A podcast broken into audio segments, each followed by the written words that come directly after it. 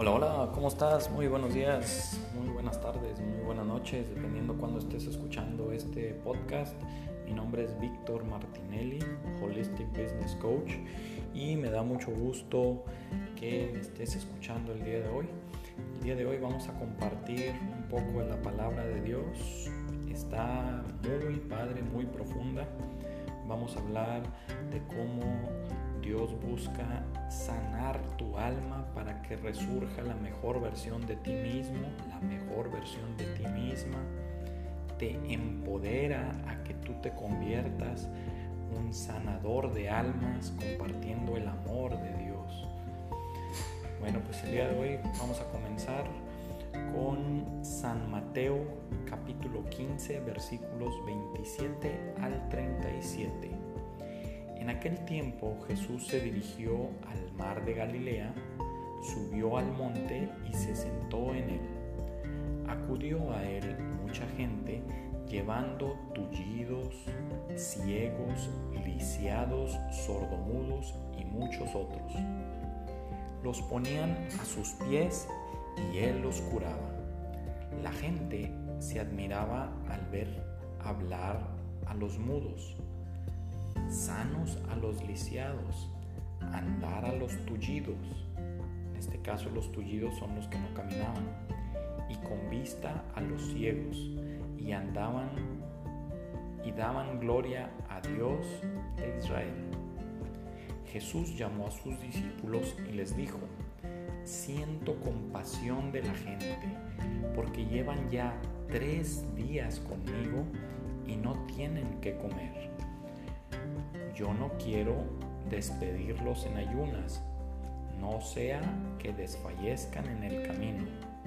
Los discípulos le dijeron, ¿de dónde vamos a sacar en un despoblado panes suficientes para saciar a tanta gente? Jesús les dijo, ¿cuántos panes tenéis? Ellos contestaron, siete y algunos peces. Él mandó a la gente que se sentara en el suelo tomó los siete panes y los peces, pronunció la acción de gracias, los partió y se los dio a los discípulos y los discípulos a la gente. Comieron todos hasta saciarse y recogieron las obras, siete canastos llenos. Palabra de Dios. Wow, pues mira, este este mensaje, esta palabra de Dios trae muchísimo, muchísima profundidad, muchísimo mensaje. Este, en primer lugar, pues Dios siente mucha compasión por todos esos enfermos y si lo llevamos a nuestra vida, Dios siente mucha compasión de ti y busca que te alimentes de su palabra, de su amor, para que vivas sin miedos, sin limitaciones, que realmente sanes tu vida, sanes tus dolencias, sanes tus rencores, sanes tus corajes, sanes tus traumas.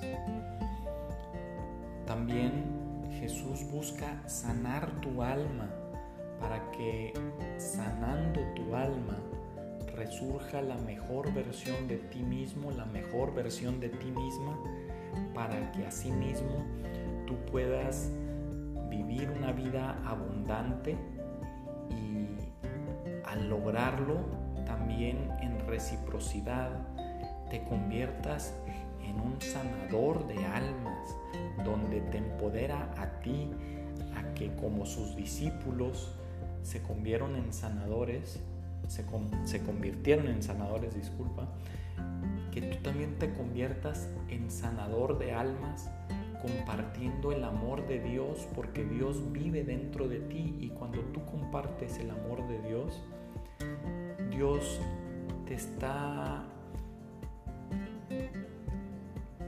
usando para evangelizar, para sanar, para brindar esperanza a todas esas personas que están abrazando a la oscuridad, a todas esas personas que no tienen fe en sí mismos, a todas esas personas que viven en depresión. Tú no sabes lo importante que es compartir una palabra de fe, una palabra de esperanza a alguien que ha perdido la fe y la esperanza. Diversas etapas de mi vida yo me he topado con amigos y amigas que han pasado por una situación muy difícil en su vida. Y gracias a que yo les compartí un poquito de fe, de esperanza, de que Dios vivía dentro de ellos, a que yo encontré la luz que está dentro de ellos, ellos pudieron encontrar también la luz dentro de ellos mismos y encontraron que en vez de abrazar tantos defectos que ellos se mostraban en sí mismos, en sí mismas, los empoderé a que ellos encontraran las virtudes que también tienen, porque una realidad es que nosotros, los seres humanos, pues estamos llenos de virtudes y llenos de defectos. Y lamentablemente vivimos en una sociedad que nada más nos dedicamos a resaltar los defectos de las personas, criticando, este, hablando mal de las personas y no nos enfocamos en las virtudes. Cuando nosotros por visualizar y recibir este tipo de críticas de una manera constante y sonante por, por nuestros padres, por la sociedad, por nuestros compañeros de la escuela, por nuestros compañeros de trabajo, pues nosotros nos adoctrinamos y comenzamos a pensar de esa misma manera y empezamos a hacerle caso al ego y ese hacerle caso al ego provoca el autobullying, el autosabotaje, el que nosotros también perdamos la fe en nosotros mismos, perdamos la fe en nosotras mismas y nos convirtamos en seres pues de desgracia, seres que, que perdemos la luz, que perdemos la esperanza y nos empezamos a perder, pero Dios no quiere que te pierdas, Dios quiere que sigas por el camino de la luz, que, le cedas esos temores, esos, esos miedos y que pongas a Dios primero en vez de las cosas materiales, que pongas a Dios primero en vez del ego, porque cuando pones a Dios primero, te reencuentras con tu mejor versión de ti mismo, tu mejor versión de ti misma y puedes lograr cualquier cosa que te propongas. También este, en la parte donde Jesús comparte que no había suficiente pan para alimentar a tanta gente, sabía que había mucha limitación de alimento para tanta población que estaba ahí escuchándolo, pues esto si lo llevamos a tu vida diaria, cuando hay tantas limitaciones económicas, cuando hay tantas limitaciones de fe, esto no es para que te agüites, no es para que caigas en depresión, este es un llamado para reorganizar tus prioridades, reorganizar tu yo interior para poner a Dios primero como cimiento de tu vida, en ceder esos miedos al ego, más bien ceder esos miedos del ego y cedérselos a Dios para que Dios te ayude con esa carga, porque esa carga de miedos es provocada por nuestra decisión. Tenemos que decidir de manera tajante y sonante el poner a Dios primero para vivir sin miedos y para que así empoderemos a que llegue la abundancia de bendiciones a tu vida, porque la vida que llevamos es el reflejo de nuestros pensamientos. Si nuestros pensamientos son de carencia, si nosotros no la pasamos quejándonos de nuestros defectos, de las cosas negativas que nos suceden, pues estamos vibrando en una frecuencia baja y vamos a traer frecuencias bajas, vamos a traer problemas a nuestra vida. Pero si nosotros estamos vibrando en una frecuencia de abundancia, de gratitud, vamos a traer la abundancia. Obviamente no, no nada más es este, pedir abundancia, pues también hay que actuar en consecuencia pero actuar en consecuencia es con acciones contundentes, con pensamientos contundentes y con vibraciones contundentes. En una parte este, del, fragmento leíamos que decía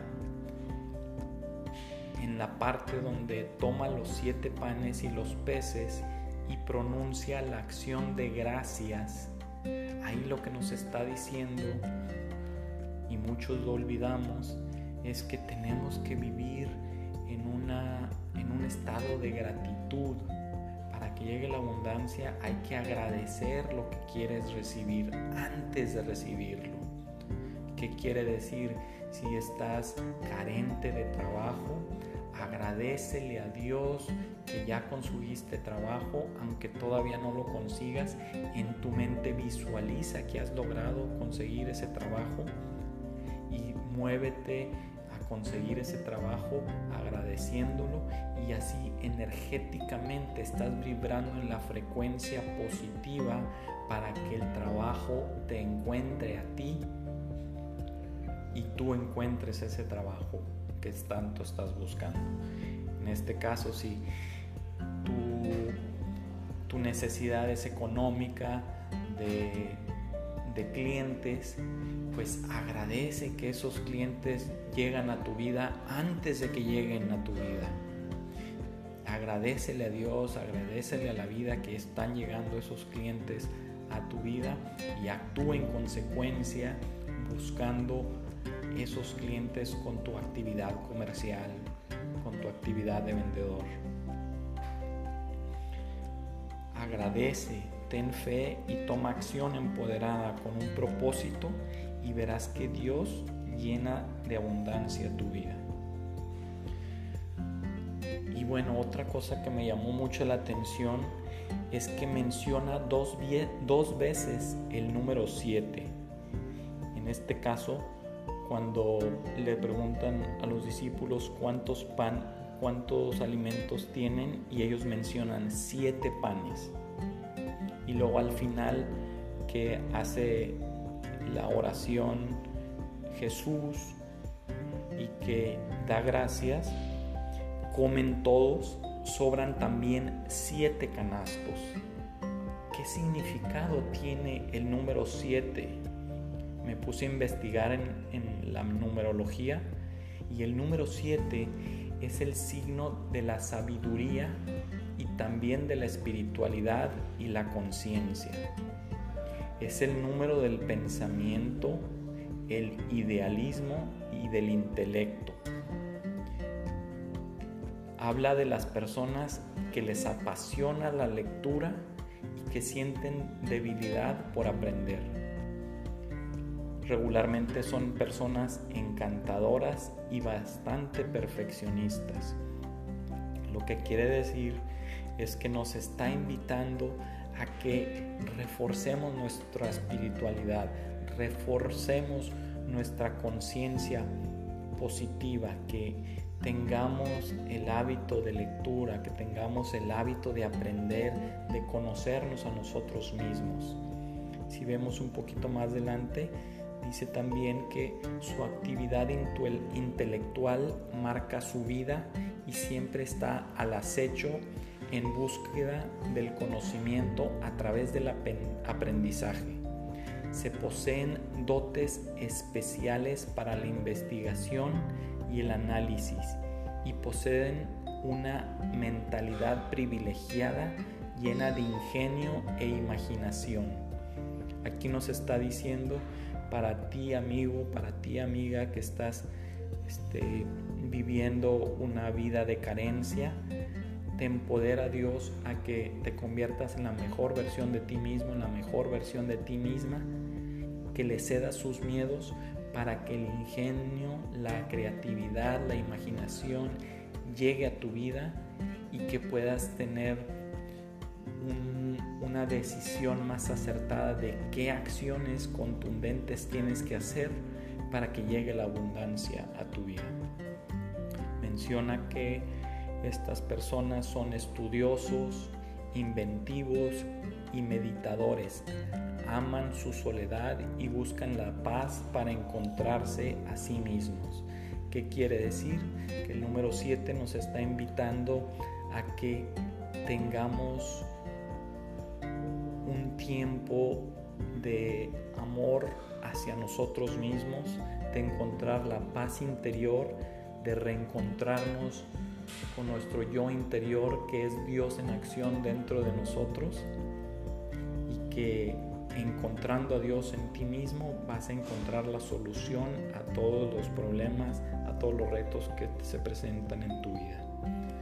Bueno, pues espero que te haya gustado el día de hoy, esta, este aprendizaje del día de hoy. Te invito a que te suscribas a mi canal de YouTube invito a que des la bienvenida a estas épocas decembrinas, des la bienvenida a este nuevo mes de diciembre, des la bienvenida a, a las bendiciones a tu vida, agradezcas todo lo que quieres lograr antes de que llegue. Muchas gracias por tu tiempo. Te pido también que visites mi página web, que es mi página de Facebook en www.victormartinelli.com.mx. Le des like, lo compartas, compartas este podcast con quien creas este, que lo necesita. Y también te invito a que formes parte de mi curso de Empoderando a tu Ser, donde te invito a que vivas libre de limitaciones, libre de carencias, libre de miedos para que te conviertas en la mejor versión de ti mismo, en la mejor versión de ti misma, para lograr todo lo que te propongas, que emprendas ese negocio, ese sueño que tienes ahí este, guardado, que le has puesto pausa, para que Dios te ayude a lograrlo. Puedes encontrar más información sobre mi curso en www.empoderandoatuser.com. Bueno, muchas gracias, bendiciones, hasta luego. Bye.